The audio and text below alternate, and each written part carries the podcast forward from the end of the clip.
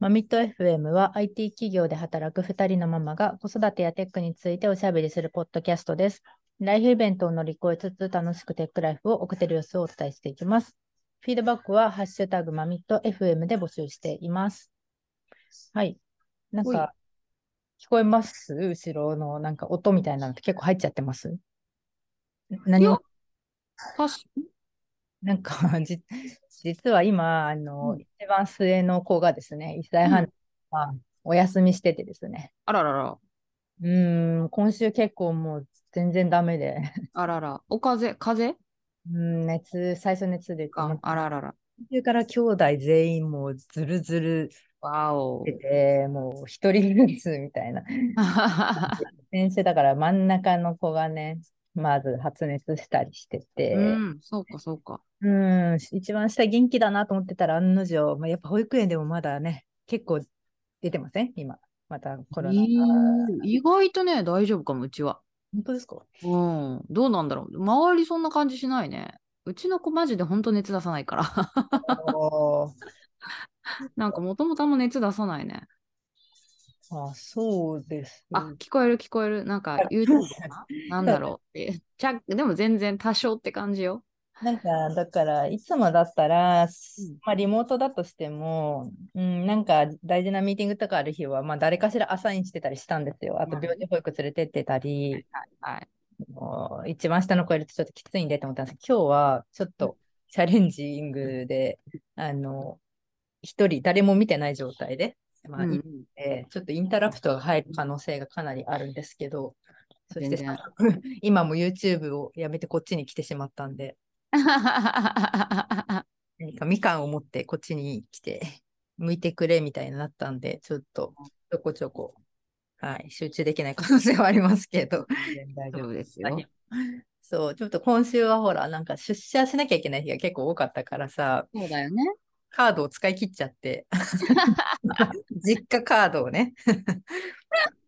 ああ、それ一応切れる回数は決まってるわけ。あまあ、そう、うちの親が、あの、なんか平日休みの日が決まってて、仕事を。はいはいはいはい。だから、なんか私が絶対外せない日みたいなのは、まあそこに休みをあ開けといてもらうんですね。なるほど。それでもさ、シフトとかだったら結構い、なんか1ヶ月前とかに言わなきゃいけないとかないわけ？そんな感じ、シフトで、なんか前の月のさ、なんか月末、月最終週ぐらいまでには、次の月の予定はいはい。が、まあ絶対外せないみたいな日は、うんまあ万が一のね、子供が発熱みたいになった時のために開けといてもらってるんですよ、うんうん、そうね。一応。だから、とか、あとまあ一応もう一人おばちゃんいたりとか、あと、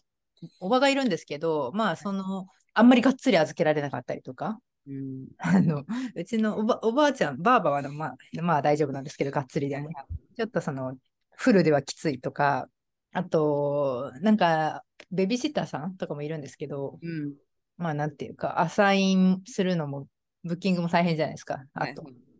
まあもうそっちは、あね、お金も発生したりするんで、まあ、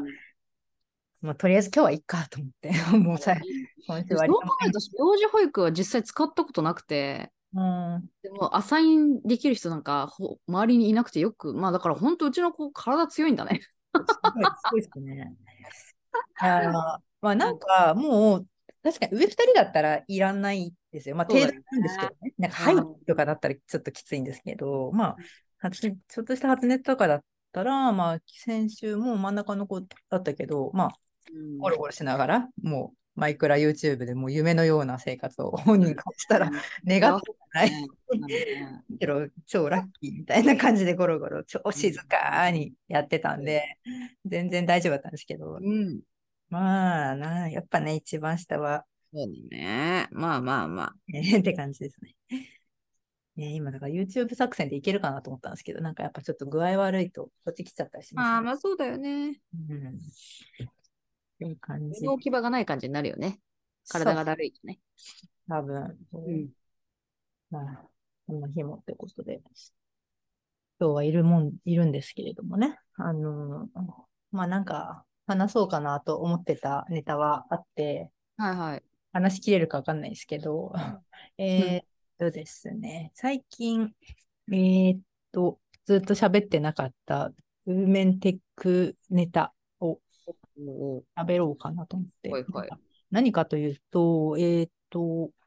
Google のさ、あの、ウーメンテックメーカーズアンバサダーの、はいはいはい。あるじゃないですか。ああれを、れもでも4月とかだったっけ？認定されたの。なんか。そうかな、そう、4月とか5月とかに、あの、まあ、なんかアンバサダーに決まりましたみたいに来て、で、その時にちらっと多分、ポッドキャストで触れたと思うんですけど、そうね。うんうん。その時はちょっと全くわからない。なんか内容が分かってなくて、大したことを喋れなかった記憶があるんですね。うんうんうんちょってくださいね。YouTube を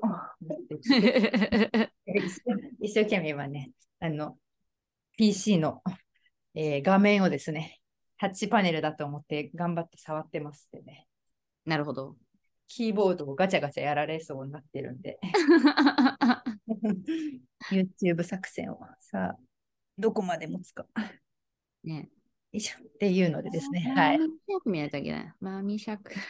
まあ、もう豆尺ずっとかかってるんですけどね。もう見てる見てる。さあ、それで、えっと、 Women Techmakers Ambassadors の話をいつかしたんですけど、なんかあんま解像度は高い話ができなかったなと思ってて、超ざっくりの概要しか喋ってないかったんですね。うん。えーで、その後、ちょっとあの、うんまあ、なんですかね、グローバルコールみたいな、そのおなんかミーティングみたいなのが、割とクォーター、3ヶ月に一遍ぐらいは入っあって、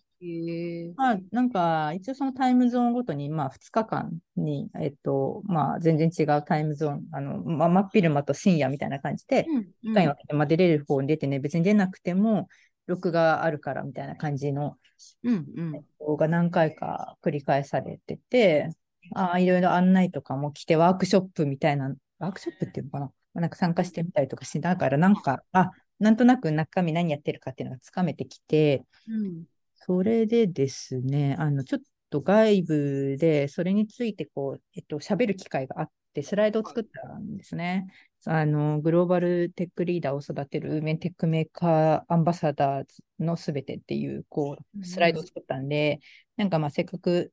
作ったんで、あんまりなんか公の場では喋ってないんですけど、これは、はいはいまあうちの勉強会みたいな。なんかせっかくスライドまとめたから、これについてちょっと喋れそうだから喋ろうかなとか思ってたんですね。うんうんうん。で、まあちょっと、えっと、前どんな話したかあんまり覚えてないんですけど、一応この、うーんと、まず、オーバービューみたいな、そもそも Women Techmakers とはみたいなところから言うと、まあちょっとアジェンダみたいな感じで言うと、そのまず Women Techmakers の説明と、まあそれに対する、それになんかアンバサダーってついてるから、その、さらにアンバサダーの役割はいみたいなところと、じゃあそのアンバサダーは何をや、何をこう推進しているかというか、はい。はいどういった役割をその、あんえっ、と、Google 社の、だからこう、本社のね、えっ、と、 Women Techmakers のこうリリーダーの人たちがうん。どういう取り組みをしてるかみたいな話を割とこう噛み砕いて詳細みたいなのをブレイクダウンしてこうやって見えてきたので、うんそういった内容の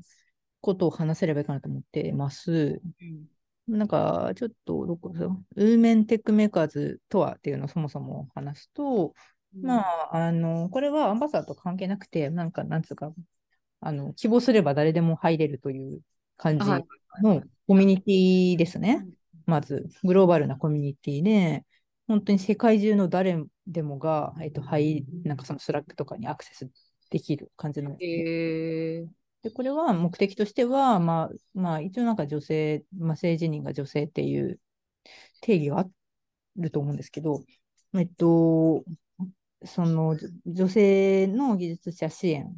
ですね、の、まあ、グローバルプログラム、コミュニティみたいなところが、えっと、概要としてあって、で、なんかこのコミュニティの目的うん。っていうのは、このテクノロジー業界にいるすべての女性のこう繁栄だったり、リーダーシップを持ってもらうっていうのを目指していて、えっと、3つ大きな要素がそれにはあって、えっと、それが1つがコミュニティ、2つ目がビジビリティ、で、3つ目がリソース。うん。3つで構成されてるんですね。で、えっと、まあ、コミュニティって言ってるのは、まあ、 Slack だったり、あとはローカルコミュニティってなんかその、結構リリージョンごとにですね、このグローバルで、えっと、 Women Techmakers 自体はあるけど、えーまあ、例えば日本のえーと、ココミュニティ日本で、えーとまあ、勉強会とか、なんかそこのローカルコミュニティみたいなの開いて、まあ、インドとかでもあるらしいんですけど、うん、ローカルコミュニティみたいなものを持ってもらうっていう、まあ、リアルでなのかな、これは。えっと、地域ごとのコミュニティみたいな、はい、か絡み、まあ、だからつまりネットワーキングみたいな感じかな。うん、それがもちろん目的の一つ。それから二つ目がそのビジビリティって言ってるのが、まあ、このポッドキャストの目的でもあるんですけど、まあ、登壇するしたりとか発信したりとかすること。うん、で、あの、まあ、可視化さ、可視化ですよね。だから、あの、いる、いるよっていう、こう、はい、女性の、まあ、エンジニアとか、えっ、ー、と、テックに関わってる女性が、まあ、ここにいますよっていうのを発信する。うん、もしくは登壇とかして喋るみたいなところ？っていうのも結構その大事な要素としてあって、うん、でその3つ目のリソースって言ってるのは、あのまあ、技術ブログだとか、うん、まあだから、ポッドキャストもある種、こっちなのかな？あの、うん、なんかコンテンツですよね。だから、はいはいはい、ブログを書くとか、まあ、ポッドキャストであの配信するとか、あと動画？動画でなんか、はい、YouTube とかで技術についてかあの解説する動画とか、うん、なんかそういう、まあ、何かしらのそのウェブ上にコンテンツを残すこと。うんうんうん、それがリソースっていうふうに言ってると思うんですけど、まあ、主にこの3つっていうのが、まあ、なんとなくやってるというよりは、一応なんかこういう軸を持ってやっていますと、うん、いうような感じが、えっと、ウメテックメーカーズあるんですね。はい、うんうん。まあ、で、えっと、これ、歴史的なところで言うと、な結構ね、フォーマットみたいなのが決まってるというか、ナレッジがすごい溜まってるなっていう、そう感じてるんですけど、なんでかっていうと、なんか結構歴史が深そうで、なんか Women Techmakers そもそも2012年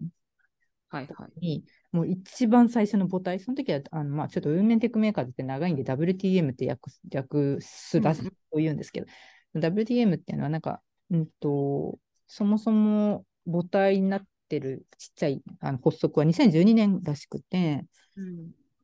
えっと、まあ、Google 社のなんかフォーマ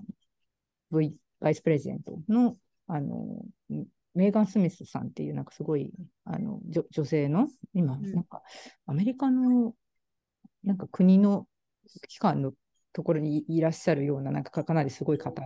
なんですけど、うんうん、まあ、その方を中心に発足したらしいね、あの数名のグーグラーズによって発足したっていう歴史があって、なんかそこから最初すごいちっちゃいコミュニティだったんですけど、まあ、女性、そのウーメンテックやろうっていう感じになって、で、なんか最初は Google I.O. っていうなんか Google 社のこう年一のでかいイベントあるじゃないですか。あるね。そう、それでなんかまあ女性のつながりやインスパイアを目的としたそこでなんかイベントみたいな感じでちょっとやったらしいんですよね。その Google I.O. なんかで。で、それがなんかだんだんだんだん広がってって大きくなってみたいなで、世界中のなんか、なんか世界、全世界でつなつながる感じになって、みたいな、あの、だからその後にそのアンバサダープログラムだったりとか、メンターシッププログラムとか、なんかどんどん拡張していったみたいな、そのコミュニティが。だから国際女性デーのキャンペーンを祝ってたり、ブラックウーメンインテックとかの、えっと、キャンペーンをお祝いするみたいな、えっと、イベントも結構やったりとかして、すごい存在感をね、こう、どんどん増してきたそうなんですね。うんうんうんで、今や、えっと、アンバサダーとそのメメンバーシップの人、だから普通の、まあ、なんかそのメンバーの人合わせて、190の国から20万人以上の女性が所属してるらしいんですよ。おすごいね。かなりでそういや、もちろん全員がアクティブなわけじゃないと思うんですけど、延べ20万人以上とかがそのコミュニティにいるって、すごいっすよねっていう。ね、それだけでかなんか資産だよね、なんかね。ねえ。本当にそのね、ウーメンテックの関わってる女女性みたいなところで、190の国で20万人以上みたいな。ねえ、ほもう、ね、だいぶ網羅してるね。そうそう、そんな感じだったよね。的にはね。そうそう。まあ、世界200何カ国あるのかしら。うんうん、ねほぼほぼですよね、だから、うん、コンプリート。で、いう、えっと、まあ、そもそもそういうコミュニティがあるとで、えっと、その中で、なんか途中から始まったこのアンバサダープログラムっていうのがあるらしくて、うん。まあ、それは、だからその、まあ、すごいたくさんいるメンバーの中でも、あの、まあ、テクノまあ、つつまりなんかリリードする、リーダーシップを育てるみたいなのが目的、アンバサダーの目的みたいなんですね。うんうんうん、そのまあ、ウメンテックの、まあ、各ローカルコミュニティ、ローカルエリアのまあ、女性のリーダーとなる人材を育成するとか、あとは他の、その、今から例えばエンジニアになろうとか目指してるとか、まあ、現現在エンジニアである人とかでもいいんですけど、そういった他の女性のなんか助けとなるとか、エンパワーメントされるとかっていう、えっと、存在になるっていうことが、まあ、そのアンバサダーの、まあ、使命みたいなことらしいんですね。なので、なんか、うんとまあ、アンバサダーって言ってるけど、私は結構、まあ、その、もちろん自分も発信とかっていうのを心がけてはいますけど、まあ、その結構そのために Google 社が、まあ、その、だから2012年から始まってるんで、もう10年ぐらいずっとナレッジを貯めてきてるんで、ウーメンテックをどうどう盛り上げていくかみたいな。そこの、うん、と結構、まあ、ノウハウが溜まってきてるんで、すごいコンテンツがたくさんあって、その豊富なリソースを、まあ、提供してくれる、その、アンバサダーに開放してくれる？だから、ちょこちょこあるんですよ。なんかリーダーシップ講座とか。なるほどね。ちょっと、なんだろうな、あとは、まあ、スタートアップの起業家向けのなんか講座とか、まあ、なんか時間が合わないことがものすごく多くて、私はリアルでなんかまあ出れることはほぼないんですけど、うん、アーカイブ見たりとかそういうことはしてますけど、まあなんか技術的なクラウド化方面のあのなんかワークショップみたいなのも多分あるんですね。うん、うんそこら辺全部本当 Google 社が持ってる、えっ、ー、と、ナレッジを全部シェアする。トレーニングとか、そういうことも結構頻繁にありますと。うん。うんうん。で、それがまあ、その WTM の中でもアンバサダーの役目、だから本当リーダーシップってことなんで、そのリーダーシップをなんかどうやって育むかみたいな、うん、を分解すると大きく2つあります。で、1つ目がコミュニティリーダーシップ。まあまあ、うんまあ、ちょっと一旦今、これ、あれですね、英語でバーって書いてあるのを、ちょっと私の、なんだろう、噛み砕いた役みたいな感じで頑張って、うん、あの、スライドに起こしてるので、ちょっとこれなんて言えばいいかなみたいなのは、もうコミュニティリーダーシップとか言ってそのまま書いちゃったりしてるんですけど、うん、一旦ちょっとあの今から説明するんで、一つ目はその、まあ、コミュニティの、まあ、リーダーシップっていうもので、でもう一つは、あの、Google のテクノロジーですね。Google テクノロジー、まあ、クラウドとか、まあ、フラッターとか、Android とか、Chrome とか含めてすべて、まあ、かなりたくさんあると思うんですね。スマートスピーカーとかね。溢れてると思うんですけど、その Google テクノロジーと、あの、さらにこの、結構欠かせて、欠かせないって言ってるのが DE&I へのパッションっていうところ。まあ、それなるほど。うんうん。だから、そのなんか技術的なリーダーシップをと取るとか、その、そういうところだけじゃなくて、このアンバサダーで言ってるのは、Google 製品だったり、ダイバーシティ、エクイティ、インクルージョンにもちゃんと意識を向けてねっていうのがメッセージとして入ってるんですよね。はいはいはい。でなんか特徴的だなって思っていて、そう。っていう話があり、ちょっとこのペースで喋っていくと終わらないかな。結構長かった。一回前、オリエンかなんか受けたときにちょっとそこら辺のね、話は触れてくれてたなとは。あ、本当ですか？触れてましたっけ？触れてなかったっけな？なんか。あれ、こんな詳細に言ってましたっけ？ある、詳細だったかわかんない、うんうん。ざっくりなんか触れてた気はする。あ、本当に？そうそう。まあなんかとりあえずまあなんだろう。あ噛み砕くと、この後いっぱい細かく書こうかなと書いてあるんですけど、まあ、うん、いいや、今言った感じのえー、要素分解すると、そういうコミュニティのリーダーシップみたいなところを、まあ、だからさっき言った登登壇とするとか、うん、まあ、ビジビリティ見せるとか、うん、だからポッドキャストもこのまあ目的の一つとしてはそうなんですね。あの、はい、存在。まあ、特にその母親で、まあ、あのエンジニアでやってたりとか、テクノロジー業界で、あのね、がっつりやってるよみたいなのを結構その、なんか発信するみたいなことも、はいはい、まあ一つ大事な ポイントっていうところもあり、まあ、そういうのも意識してやったりしてるんですけど、うん、えー、っと、そうそうそう、そういうところを、まあ、人前に入れるとかっていうところももちろん一つあるのと同時に、うん、あのー、だからその Google 製品と DI のパッションっていうところが結構、なんかもう大きいところを占めている。はいはいはい。だからやっぱり、もちろんその Google がサポートしているわけなので、運営してるっていうのかな。やっぱりその自社製品へのあの理理解とかっていうのは入ってるんだなって思ってて。ああ、なるほどね。うん、そうこれは、うんと、もしかしたら確かにこの話前したかもしれないんですけど、何もその、なんだろう、自分たちの製品を使ってもら、使ってもらおうっていう宣伝じゃんみたいなことではなくて、あの、結構、この、なんか、いろんな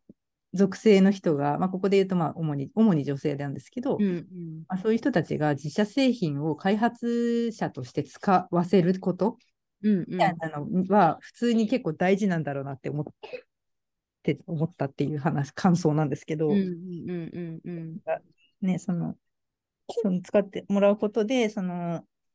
クラウドだったとかなんかまあソソースコードとかそのなんだろうなオープンソースコミュニティとかにもまあ参画してもらうことで多分それを開発者としてもよいしょちょっと待ってね。なんか言ってる赤ちゃんが。よいしょ。うん大丈夫か？準備準備。開発者としてもさ、こうた多様性を担保してるんだなっていうのが、なんかやっぱり、なんかさすがだなと思ってるんですよね。うんうん。そして、そしてあの、ダイバーシティ、エクイティ、インクルージョンみたいなところも、結構こう、講義、講座、ワークショップみたいなところでよく出てきてますね。だから、うん、なんかすごくやっぱり Google 社の特徴的というか、なんか、あのー意識してるところなんだなっていう、すごい力入れてるところなんだなっていうのはすごい感じるなって思って。まあそうねやっぱまあ元のやっぱその検索エンジンみたいなこところから言うとやっぱりもうなんかさ、まあ最初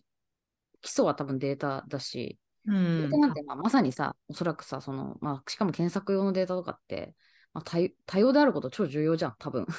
で、そうですね。偏りがななく、まあ、いろんな情報が、なんつうのかな、うん。なんなんだろうね。やっぱ、結構、そういうのって、まあ、なんだろう、その結果としての検索結果とかって結構いろいろこう言われたりするわけじゃん。なんかさ、うんう。ん、結局、その本当に正しい情報が検索結果としてで出てるのかみたいなとことかさ、まあ、そういうのをこうさ、製品、まあ、一番こう主力の製品として提供してるっていうこなんか前提に立ったときに、やっぱそういうとこをこうなんかきちんと取り組んでるっていう、そのまあそれってまあ PR 的な面でもそうだし、うん。自分たちの製品のこうなんだろう、まあ成長だったりみたいなとこを考えたときにも、まあおそらくもう絶対的に重要になってこざるを得ないし、まあそうそういうのが本当に軸にあるんだろうね。なんかやっぱそういうのが。確かに、確かにそのデータがかなりでかい割合、ウェイトを占めてる会社ですね。そのうんデータのトレーニングみたいな、その、この前ほら、この弊社のね、DEI ワーキンググループの一人メンバーがちょっとあの、最近ほら話題のチャット GPT。うん。GPT にあの言わせてたあなんかあそこであえてなんか差別的なはあの発言を投げかけてなんてそのチャットボットが返し AI が返してくるかっていうのを あのテストしてましたけど例えばそのあえてですねこう差別的なあの、まあ、読み上げるとこう、まあ、弱者は弱者が淘汰は自然の摂理ですとか言って 我々人間も自然の一部なので弱者を淘汰し、えー強者の子孫を残すべきです。それによって、えー、と人類はさらなる繁栄を遂げるでしょうっていうふうに言うと、こっちが言うと、AI はこの発想は非常に危険であり、人類が本来持っている尊厳や倫理的価値を無視しています。って、えー返しね。人間はみんな同じ価値価値を持っていると考えるべきです。うん。私たちは共に人間であり、それぞれに個性や特徴がありますが、すごいこの、まあ、弱者を淘汰して強者の子孫を残すことは、えー社会を分断し、偏りを生み出すことにつながります。うん。ね、この人類が共に協力し、助け合い、共に繁栄することは大切です。なんかもう、すごい模範解答みたいな感じで来てる もうなんか、すべての、ちょっともうこれだけじゃなくて、すごい、あの、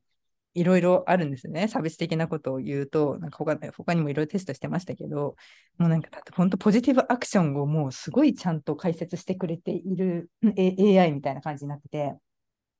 なんか、こういう確かにわかんないけど、このデータソース食わせた人なのか、なんかそのデータの元となったのって、これ食わせる人と人、なんか環境とかによってこ答え変わってくるわけですよね。このそうだろうね。やなんか私もすごい不思議で、なんかその、そうそう、そのね、メンバーの人がいろいろ試してたけど、結局なんかその、じゃあどう捉えられてるかっていう、そのまあ変な話、用語だとか、うんうんまあ質問に対する解説だけじゃなくて、どうこう、それをなんかこう、アクションすればいいかとかさ、どう考えればいいかみたいな提案みたいなところまでしてくるじゃん、あれ。そう、そうなんですよ。なんかすごいよね。でもだから逆に言うと、なんか多分、なんかその本当に一段階、アリゴアルゴリズム1個っていうよりかは、なんか、おそらくなんかいろいろこう、なんだろう、その、要するになんか答えに偏りが出ない、もしくは、うんなんだろう、その、差別的にならないうんうん。みたいなところを、なんか、絶対なんかこう是正するための何かがやっぱ入ってるよね、みたいな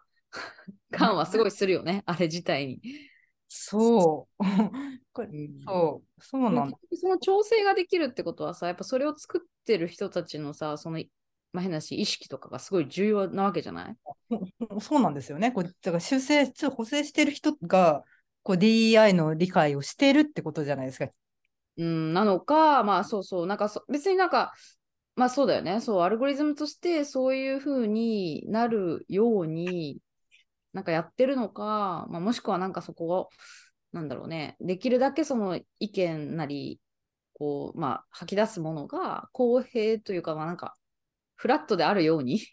なんか偏りのないように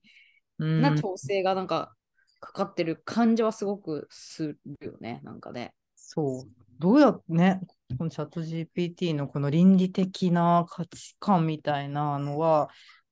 そう、だ誰がというか、もちろん個人とかじゃないんだろうけど、なんかそこら辺の補正具合が、だって人によっては、本当にその、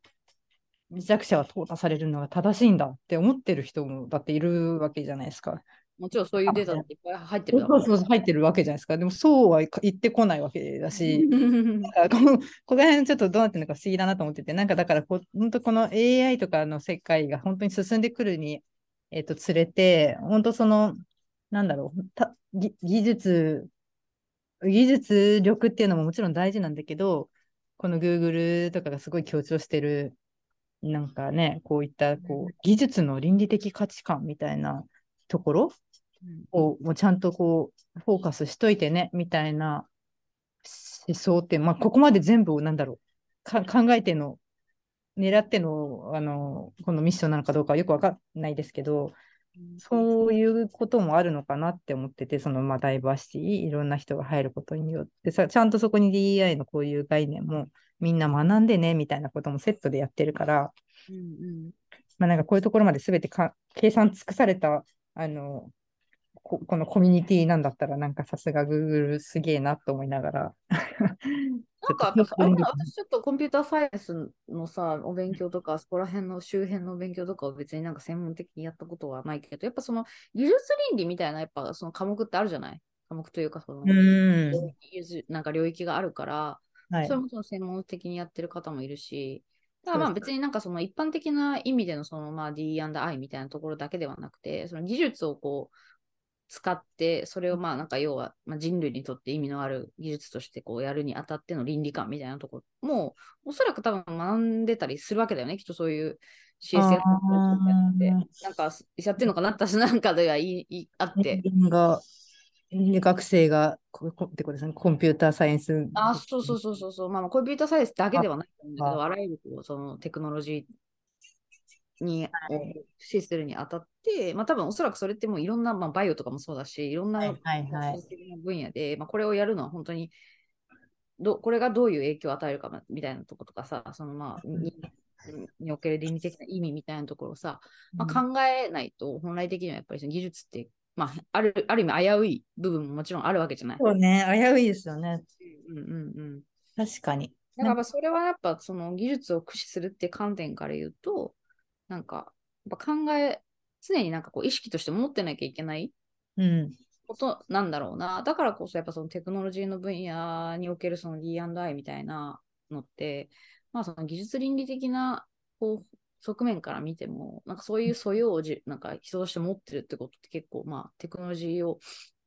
扱う人にとっては重要なことなんだよねっていうのはすごいなんか感じたりはするよね。やっぱねうんうんうんそうか、そうなのかもしれない。なんかコンピューターサイエンス、私が、まあ、学生、一応情報系の学部をいましたけど、まあ、もちろんなん、なんか、すごい前の話で、まだその学部ができて間もないみたいな感じもあって、ちょっと私の記憶では、倫理みたいな、情報と倫理みたいな授業があったような記憶はないんですけど、その時は。うん本当単純にプログラミング言語とか、まあ、データベースとか、ネットワーク、ハードウェアとソフトウェアとか、まあ、あとアルゴリズムとデータ構造とか、本当もうザ、はい CS、うんまあ、あとはなんか、まあ、情報のツール、うん、あとユユーザビリティとかそういうのもあったのかな、デザインとかそういうのもあったかな。なんかそんなようなおぼろげな記憶はありつつ、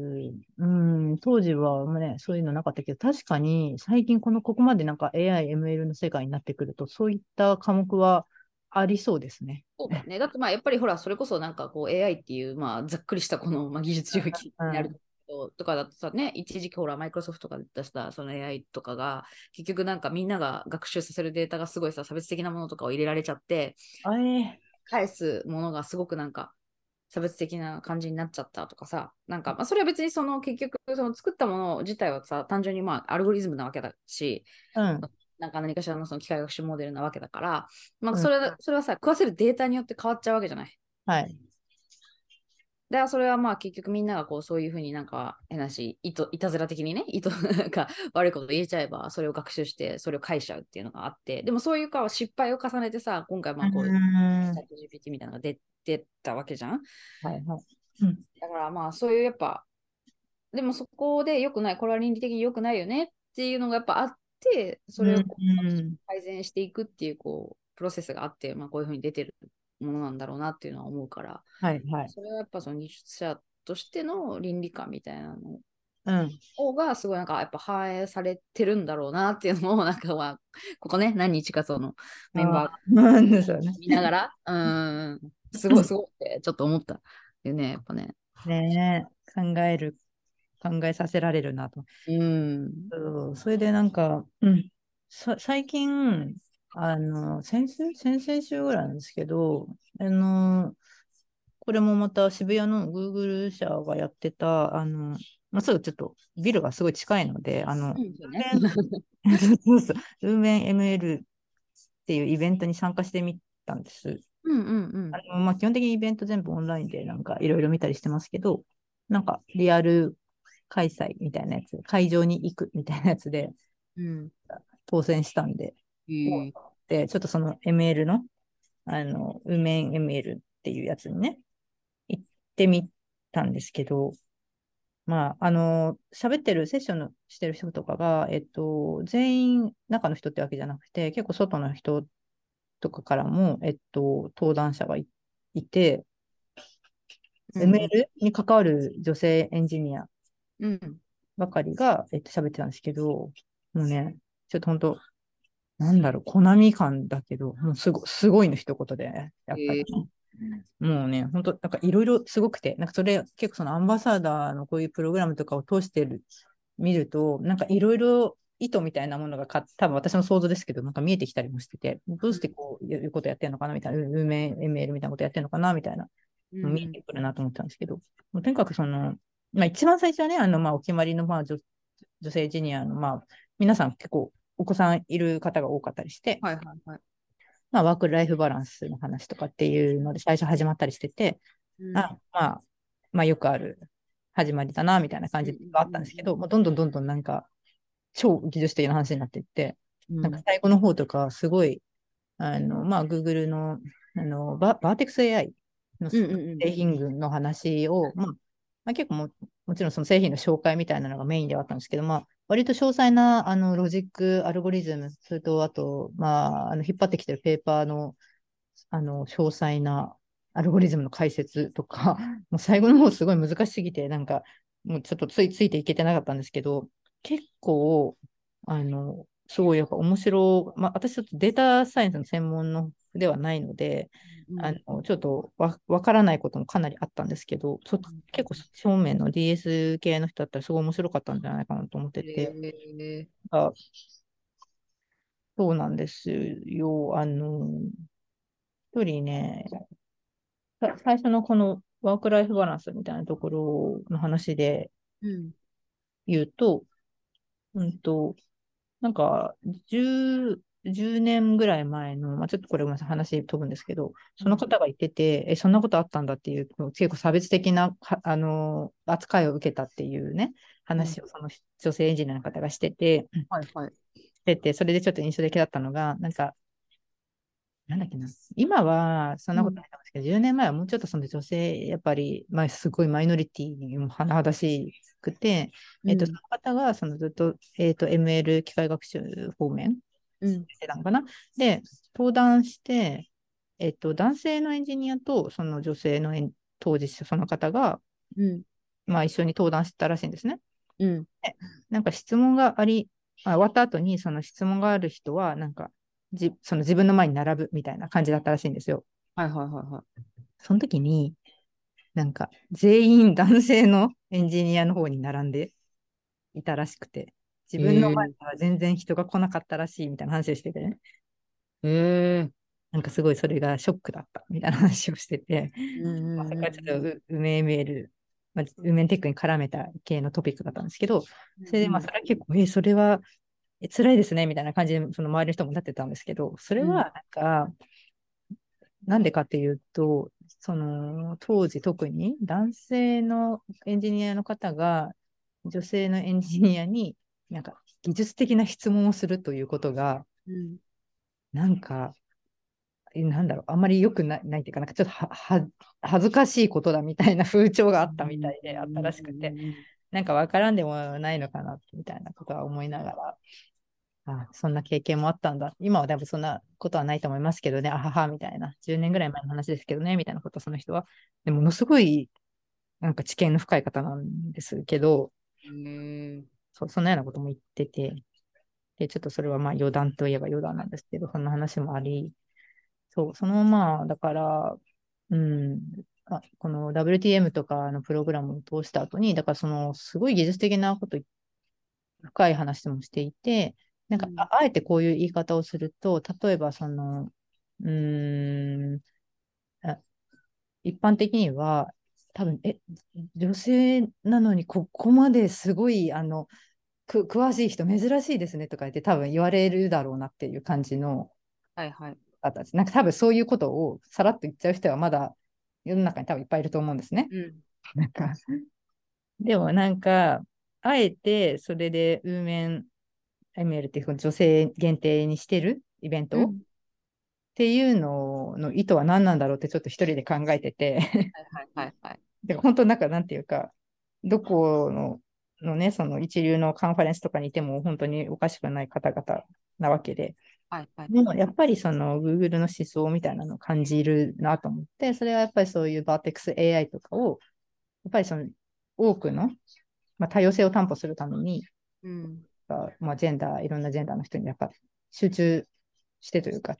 あえてその集めて使ってもらうとか製品を紹介するみたいなのは結構意図としてあるのかなと、私の勝手な分析なんですけど、書いたっていうね、そうそういう、まあ、そういうこともあったんで、ちょっと今日はこの話をしようかなって思ったって感じですね。うんうん。ウーメンテック系の。いや、でも、久々にリアルのそういう技術的なイベント行ったけど、ね最近ちょっとね、そういうの復活してきたもんね。そうですね。リアル系がね。うん。まあ、やっぱこんだけいるんだなっていうのは見えるっていうのは、まあ、ある種。うん。だから全然その、こう、こっちに、なんだろう、首を突っ込む前は、あんまりその、女性限定のイベントっていうのは本当に行ったことなかったんで、うん。うん。なんか今はあえてそういうところに行ってみたりしてますけど、やっぱこんないるんだな。世の中にはっていつも思い知らされる瞬間ですよね。ね、でもやっぱ確かに、そういう、なんかやっぱオンラインじゃなくて、こう、やっぱ変だし、ね、体温を感じるわけじゃない、やっぱそういうね、うんオフラインのイベントって。で、やっぱ実感がすごいやっぱあるのは、私もなんかわかるな、なんかそういうのは、やっぱオフラインの良さみたいなのもあるだろうし。うんうん。かあつまあね、なんかやっぱその女性、なんかやっぱその男性の中に混じってる時の女性の感覚というのと、やっぱなんかその当たり前のこう女性がたくさんいる中にいる時のこう感覚ってやっぱ違うよね。なんかやっぱ、ね、あ、これで全然普通になんかなんかしてて、まあ別にさ、なんか、まあ、強いはい。ということで、切れた。やったんだけど。まあでもやっぱ、私もね、すげえ感じる、なんかタイミング結構あって、私も部署がさ、正直、はいはい本当にいないから。はいはい。で、私は多分、そういう、なんか変な、いまあ、よくも悪くもね、気にならない人間なのよ。そそういう。そうだと思うんですよね、今いる人たちってこと、基本的には。だだから、逆に言うと、そういうのに、まあ、慣れてしまってるのようなところかるわかる。もしれないんだけど、まあ、例えばなんかこうさ、よくか世の中でさ、なんか一人でさ、一人で、一人でなんかその街のなんかこう、中華屋になんか臆せず入れる、うん。すごい女、なんか女の子なのにとかさ、うん。言われたりすることもあるじゃん。でもなんか、私はなんか基本的に気にならない。なぜなら私は別にここに入ってもいいと思ってるし、うん当たり前していいと思ってるし、なんかそれに対して別に何のなんか私は、なんか否定的な気持ちみたいなのが、個人的に私にはないんだよ。でもやっぱりそれって、まあそれは私のただのそういう性質によるものであり、そうじゃない人たちもたたくさんいて、やっぱその世の中の構造みたいなところとか、そういうものにやっぱ、当たり前に人間ってやっぱ引きずられちゃうとことかってある。うんうん。だからなんかそういうやっぱその、自分がいるこう社会の構造がそのまま縮図となってこう、ね、いろんなこう組織だったりとかコミュニティにやっぱ反映されちゃってて、で、それがなんかこうやっぱり、なんか自分のこう属性なりが、こうやっぱりなんだろう、マイノリティだなって感じてしまうことによって、なんかこう引き起こせられるデデメリットってやっぱ絶対にあるじゃない。うんでそれはやっぱ個人の強さで大丈夫だよねっていう話では全然ないうん。から、なんかやっぱそういうその一つなんか、まあ、その女性なる女性っていうこう部分できちんとなんかこう、それに対してこう対面して向き合っていくみたいなタイミングがやっぱあるっていうのは、なんかやっぱ、そのね、いそういう、言ったその Google のなんかこうイベントみたいなのもそうだし、まあ女性っていう冠を、がああるイベントっていうのの意義みたいなのっていうのは、まあ、そういうやっぱこう、なんだろうな、まあ、ある意味なんか、仕方ないと思ってる、そういうね、状態みたいなところが、まあそうじゃないよねって、こんだけやっぱ同じような人たち、同じふうに思ってる人たちがいて、で、それってまあ、やっぱ変えていけるんだったら変えていきたいよね、みたいな、そういうのをこう確認するタイミングみたいなのは、うんやっぱあった方が。いいんだろうなって思う。まあ私はだから逆に言うとあんま別にどんなとこでもある程度なんか 精神 心理的なハードルがないないけど。でもあるのがふやっぱ主に普通って言ったらおかしいけど。どうなんだろうね。どだから、いや、私はだからどちらかというと全然、その、個人としては、一人でラーメン屋とか行くの全然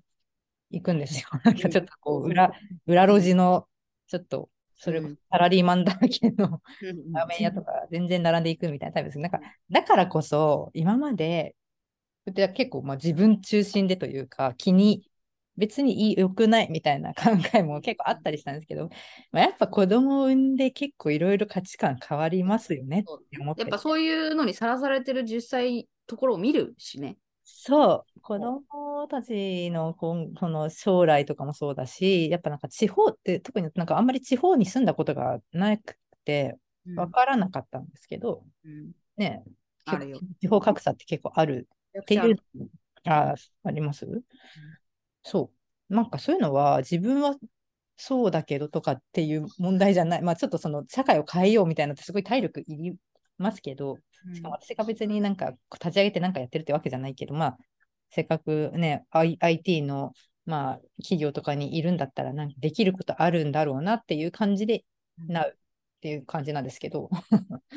そうだと思うね。ねうん。ていうちょっとまたエモめの話になって、エモめの話だけどね。締めくくる感じになりますけど。はいうんはいはい。まあそんな感じで今日はちょっと後ろが私はだいぶうるさかったんですけど、大丈夫ですそんなことなかったよ。やっぱね、 Zoom がね、優秀になってると思う。優秀ですよね。本当うん優秀になってると思うよ。の音拾わないですよね。ノイズみたいなのね。本当にありがたいよね。こうやってでもまあ社会がさ、こんな風にオンラインが中心になったことによってこうテクノロジーが進んでるっていうのをこう身近に感じられるね。いい時代とか思いながら。うん。まあただ、本当ね、使いようなんで、その AI を特にね。そうだね。まあまあ、はいでもまあね、やっぱこれで逆に言うと人間がそれをきちんと考えていくってことが大事だよねっていうのはすごい感じるから。そうね、そうね。う んもうプログラミングももうやってもらえる時代になりますしね。このまあそうそう。だから逆に言うとそういう世界が本当に訪れたときに、じゃあ人間がやらなきゃいけないことって何なんだっけっていうのをさ、もうなんか向き合わなきゃいけなくなるわけじゃん、おそらく。はいはい。そういう時にちゃんとや、なんかね、正しい、正しさって難しいけど、まあなんか選べる、うんうん、選択できるようなやっぱ人間でいたいなっていうのは思うよね。そうですね。だからその、まあちょっと終わる終わるってちょっともう一個思い出しちゃったらすいませんけど、なんかその、いい技術者みたいにいいっていうのかな。なんか Linux ファンデーションズの最近の DEI の定義みたいなツイートがあって、そのまあできる技術者みたいなののその基準、指標っていうのがその変わってきてるよねみたいな、そういう話もありましたよね。本当にその技術力みたいなところは取って代わられる可能性があるからみたいな。それででは、それだけではない面、まあ主に DEI の推推進はしてるんで、その Linux ファンデーション。っていう文脈だったけど、ああ、なんか確かに、あの、いわゆるすごい技術者、技術力がめちゃ高い、尖っている技術者みたいな定義っていうのが変わってくるのかなって思ったりもしたっていうおまけでした。そんな感じですね、今回は。はい。こんな感じで 締めてみましょう。はい。はい。じゃあ、ちょっと長くなりましたが、はい。ありがとうございました。はい。失礼します。And now, a short commercial break. エンジニアの採用にお困りではないですか？候補者とのマッチ率を高めたい、辞退率を下げたいという課題がある場合、ポッドキャストの活用がおすすめです。音声だからこそ伝えられる深い情報で、候補者の興味・関心を高めることができます。ピトプでは企業の採用広報に役立つポッドキャスト作りをサポートしています。気になる方はカタカナでピーとパと検索し、X またはホームページのお問い合わせよりご連絡ください。